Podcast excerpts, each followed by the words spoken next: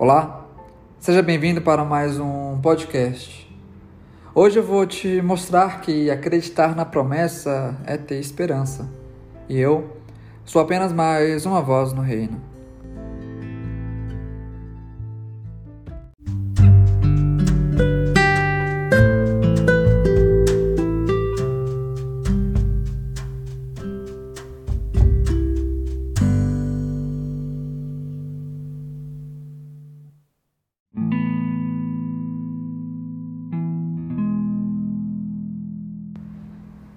Louvado seja o Senhor. Muito provavelmente você concordará comigo quando eu digo que o sonho de todo ser humano é não sentir mais dor, não chorar mais e não morrer, e nem ver ninguém morrer. Um sonho de todo ser humano é não sofrer. Cristo veio e deixou uma promessa. Essa promessa era que ele iria ao Pai e prepararia muitas moradas, e então voltaria para nos levar para morar lá. Lá, a Nova Jerusalém, terra da salvação, é o lugar perfeito para todos aqueles que, que nem crianças, recebem o, o reino de Deus.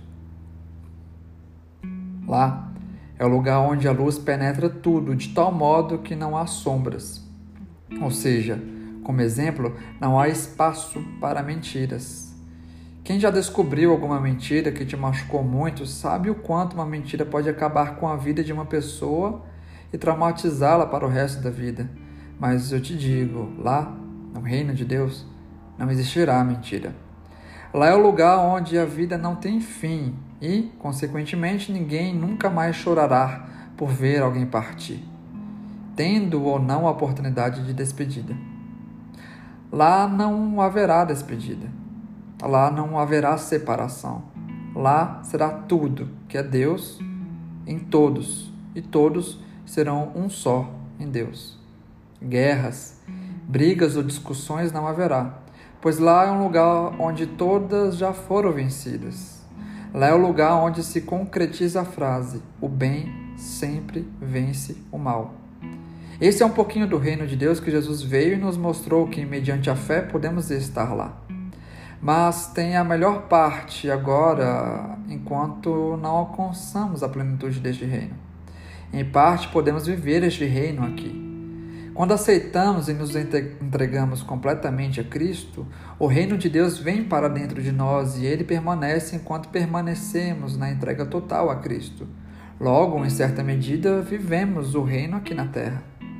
Como embaixadores do reino de Deus na terra, pregamos a boa notícia de que todos podem ir para lá de duas maneiras. Falando sobre a história de Jesus Cristo e a sua justiça para a salvação de todo aquele que nele crê. Vivemos conforme o reino, isto é, quem é do reino não mente, não trai, não esconde, não suja, não se contamina, não se mistura, não usa sua boca para causar discórdia nem para falar maldade sobre as pessoas. Também não briga e nem pratica as obras da carne, de Gálatas 5. O modo ao qual o embaixador vive demonstra como é a cultura de seu país. Logo, seu modo de agir e não agir demonstra se você é do reino de Deus ou não. E, consequentemente, as pessoas notam isso e claramente dirão se você é mesmo de lá ou não. Então, sua vida é testemunha de onde você é e se for do reino de Deus. Seu modo de viver será uma das maiores pregações para quem vive ao seu redor. A esperança de viver lá começa vivendo aqui Aqui começa a realidade do reino de Deus, dentro de cada um de nós. E quanto mais pessoas pedirem a cidadania do reino dos céus, maior será a mudança da cultura no local em que vivemos. Imagina por um instante a sua cidade tendo paz, confiança e amor. Você acha que existiria traição? Você acha que existiria muros? Você acha que existiria polícia? Você acha que precisaria de chaves para destrancar carros e casas?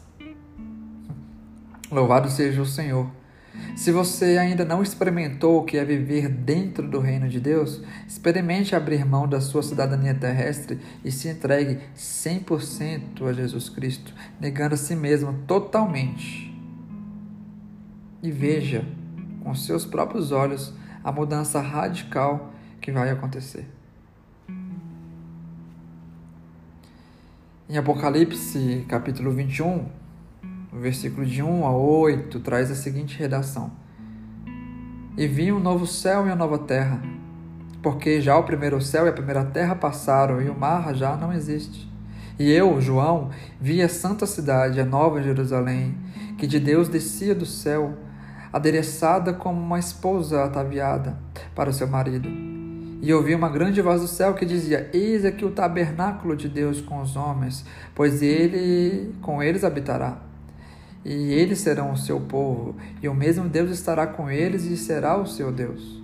E Deus limpará dos seus olhos toda lágrima, e não haverá mais morte, não haverá mais pranto, nem clamor, nem dor porque já as primeiras coisas são passadas. E o que estava sentado sobre o trono disse: Eis que faço novas todas as coisas. E disse-me: Escreve, porque essas palavras são verdadeiras e fiéis. E disse-me mais: Está cumprido. Eu sou o Alfa, o Alfa e o Ômega, o princípio e o fim. E quem quer que tiver sede, de graça lhe darei da fonte da água da vida. Quem vencer herdará todas as coisas, e eu serei seu Deus, e ele será o meu filho. Mas quanto aos tímidos incrédulos, os abomináveis, os homicidas, e aos fornicadores e feiticeiros, aos, aos idólatras e aos mentirosos, a sua parte será ao lago que arde em fogo e enxofre, o que é a segunda morte.